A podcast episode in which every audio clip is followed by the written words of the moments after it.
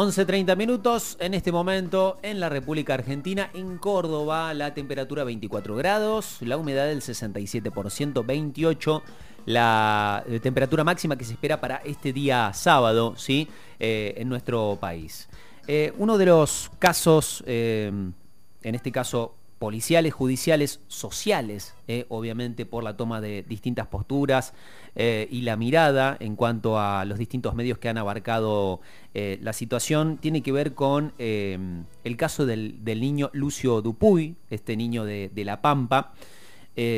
asesinado en este caso, donde, bueno, obviamente su madre y la pareja de su madre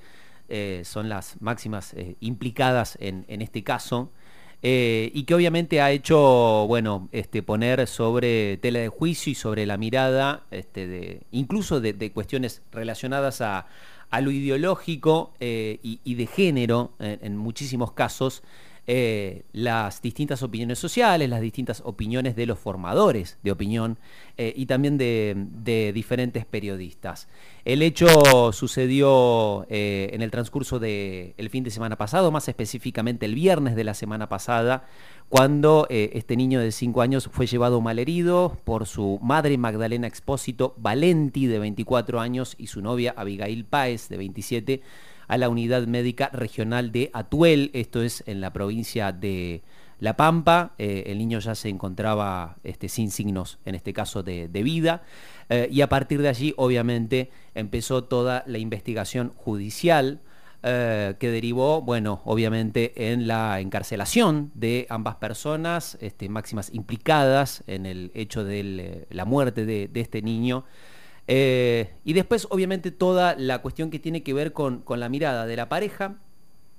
con el señalamiento por parte de distintas eh, órbitas eh, de, la sociedad en cuestión, y la mirada sobre la, fundamentalmente, esta cuestión, que es la madre y su pareja, su elección sexual y distintas cuestiones que se fueron entrelazando en los distintos señalamientos que vamos a tratar de desarmarlos, desmenuzarlos e ingresar en esos universos con obviamente la ayuda de Mariana Montenegro, que es nuestra especialista en género. Mari, ¿cómo te va? Buen día, bienvenida. Este, la invitación obviamente y bueno, trataremos de, meternos un poco en, todo el caso Lucio. Hola, buenos días. Em, sí, eh, el caso de Lucio como muchos casos que también em, generan conmoción social, condena social, eh, me, parece que, expresa muchas cosas que, como sociedad tenemos la, obligación de, mirar y, de poder generar mejoras, ¿no? O sea, creo que, que tanto la sociedad también como el Estado, que en todas sus sus intervenciones, ya sea desde el sistema judicial, desde el sistema de salud, eh, fallaron eh, por la falta de escucha hacia, hacia un niño que, toda la normativa eh, de, nuestra, de nuestro país, que tiene una homologación directa con, la normativa internacional, sostiene que, los niños y las niñas y, las y los jóvenes de nuestro país son sujetos de derecho y en este sentido creo que em,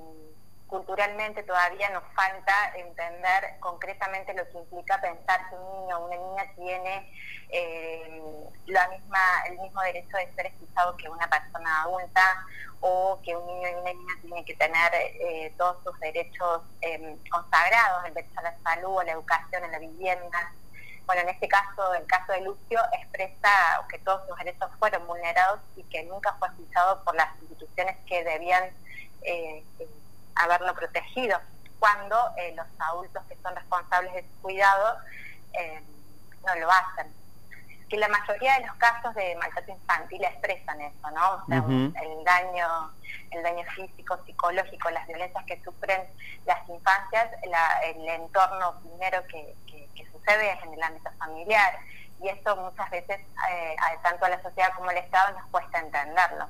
Bueno, un caso de eso es eh, un caso de eso es los eh, recurrentes o, las recurrentes llegadas o, traslados de Lucio, digamos, a distintos eh, centros médicos, por lo menos en el último lapsus de tiempo, estamos hablando del último año, este, con traumatismos, este, quemaduras y, que en, realidad, digamos, a modo judicial nunca nunca derivó en, ningún tipo de, de cuestión, ¿no? sí, eh, la conflictiva que, se mantenía, que había una conflictiva familiar eh, por, la tenencia de Lucio entre sus padres, eh, se podrían haber tomado medidas judiciales que, prevengan esa escalada de violencia,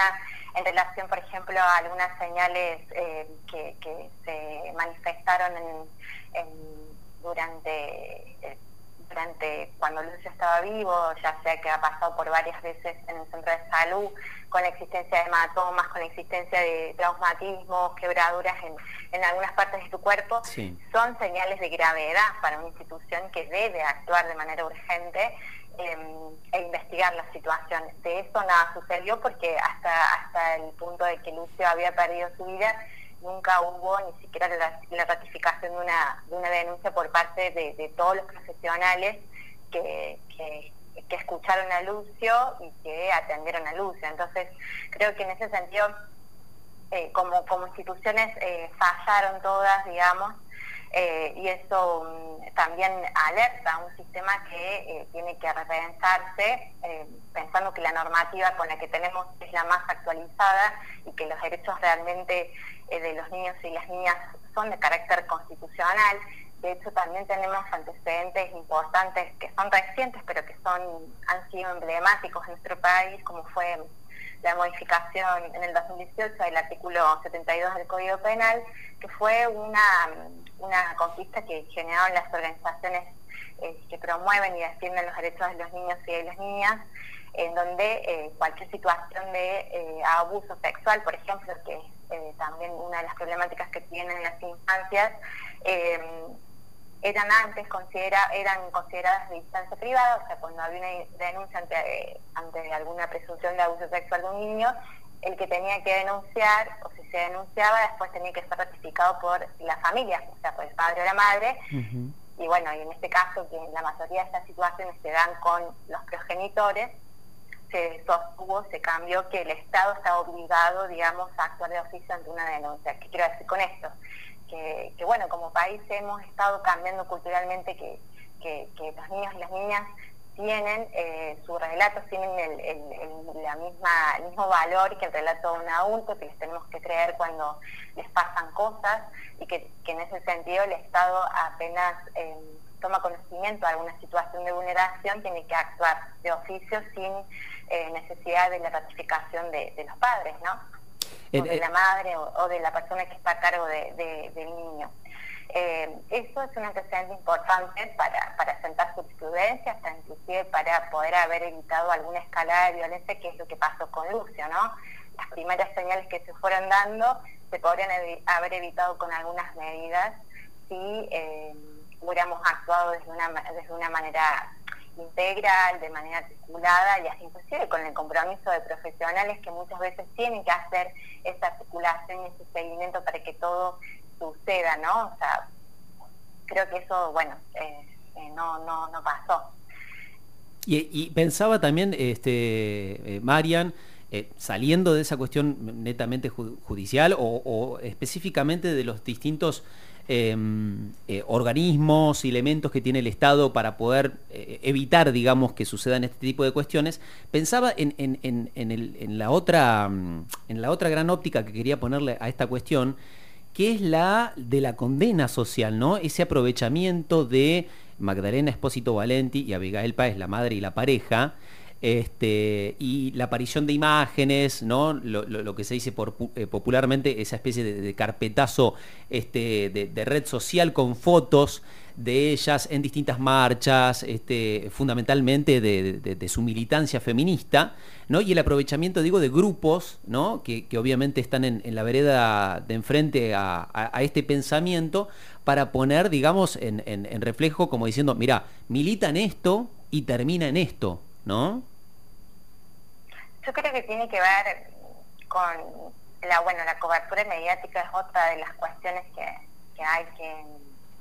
mirar en, este, en estos casos, eh, porque también han sido y han sucedido muchos episodios desde la reproducción de imágenes, como vos decís, hasta la información que se vino, eh, que son datos personales del niño, de las madres, del padre, o sea, em, que bueno, que también eh, creo que los familiares han dado mucha información a los medios, pero bueno, o sea, lo cierto es que la justicia tiene la obligación de dar esa información a las, a las partes, no es algo que, eh, que, deba ser de, conocimiento público porque es vulnerar también los derechos, de, en este caso de Lucio, por eh, su derecho a, a, no volver a revictimizarlo. Creo que, es importante mirar y, saber que esto también no, no está bien hacerlo. Eh, en ese sentido. Entiendo, digamos, que, que, tiene que ver un poco con la morbosidad, ¿no? O sea, esta cuestión de, de, poner el acento en algunos detalles, encontrar algunas explicaciones em, que vuelven a reproducir odio o hacia las preferencias sexuales de las personas o hacia... Eh, el, mandato de la maternidad que también resurge acá. Creo que es como no hacernos cargo como sociedad y como Estado así también y como medios de comunicación de que tenemos eh, conceptos eh, avanzados, digamos, ¿no? Y hay que ejercerlos eh, concretamente desde la responsabilidad social, en conductas, en actitudes que realmente nos hagan pensar en que vivimos una sociedad que ha tenido avances y que necesita eh, respetar los derechos de las personas que convivimos, digamos. Pienso, eh, no sé, en el caso de,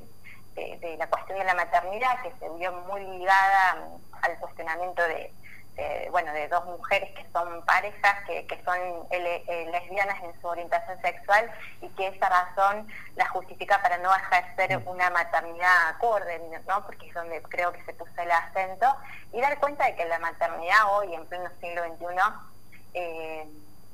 se tiene que discutir como mandato. Hay muchas formas de maternar. La maternidad no es un instinto, una no nace madre, una crece, y para eso también tenemos que generar condiciones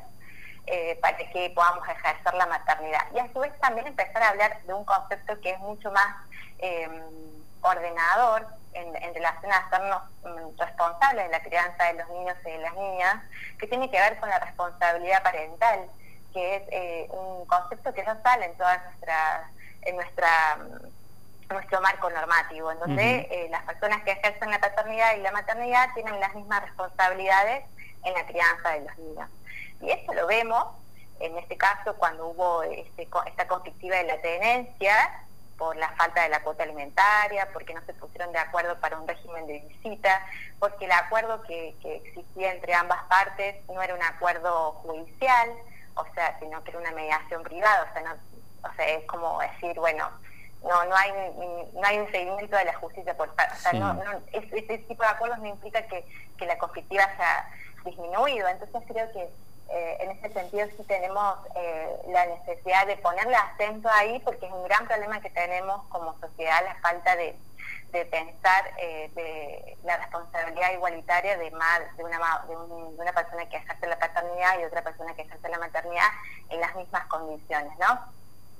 Y también la cuestión de, pensar que, que, el rol de la maternidad sigue teniendo un manto sagrado en nuestra sociedad. No es lo mismo eh, pensarlo desde ese lugar que pensar en mujeres empoderadas que ejercen la, maternidad. O sea, no es lo mismo. Entonces, creo que, que ponerle el mandato de la maternidad ligado al instintivo, a los sagrados, sí reproduce el discurso patriarcal. En este caso, la madre de Lucio no, no cumplía con, con esos parámetros, digamos, que uno hace pensar simbólicamente el ejercicio de la maternidad en, en, cómo debería ser una buena madre. Entonces creo que, en ese punto también es algo que tenemos como que,